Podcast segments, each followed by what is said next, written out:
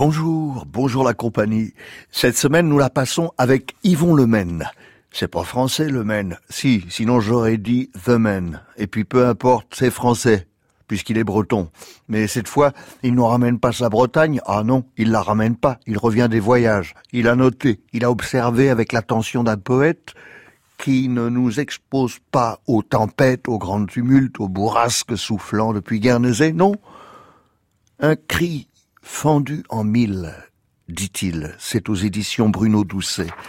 Entre ciel et mer, un arbre sorti de la terre, comme un bouquet. Venise, au cimetière San Michele. Comme un point, comme un cri sorti de la gorge. À la ligne. Un nom, comme pour ne pas oublier. Un homme parmi les hommes. À la ligne. Ni meilleur, ni pire qu'un autre Point d'interrogation. Espace. Sûrement pire. Espace. Cet homme a dit des mots, des phrases, écrit des phrases, des livres sûrement. Espace. Qu'il vaut mieux oublier. Qu'il ne faut pas oublier. Pour ne pas oublier. Espace. Que ces mots, ces phrases, ces pages, ces livres sûrement ont couvert des crimes dans une époque où le crime était monnaie courante, où les assassins couraient les rues, habillés de noir comme l'intérieur de nos tombes et l'intérieur de leurs âmes. Entre ciel et terre, je suis penché sur la tombe de cet homme.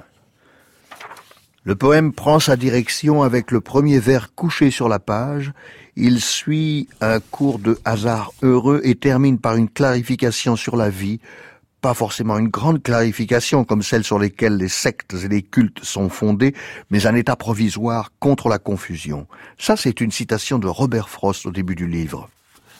Entre ciel et terre, je suis penché sur la tombe de cet homme, espace, et je pense qu'une vie contient toutes les vies qu'un homme a rencontrées au cours de sa vie, espace, et je sais que cet homme a rencontré des hommes que j'admire, que j'ai lus, que je lis, espace. Et je crois qu'entre terre et ciel, espace, il y a de quoi se perdre.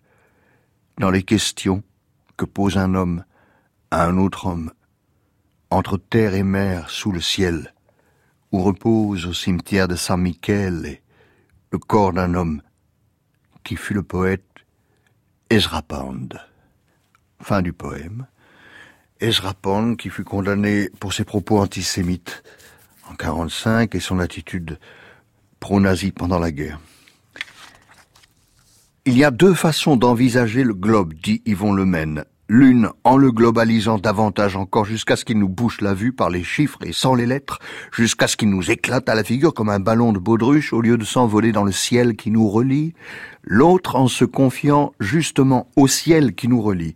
Nous qui sommes des fils du ciel et en tant que tels, fils du même Père donc frère.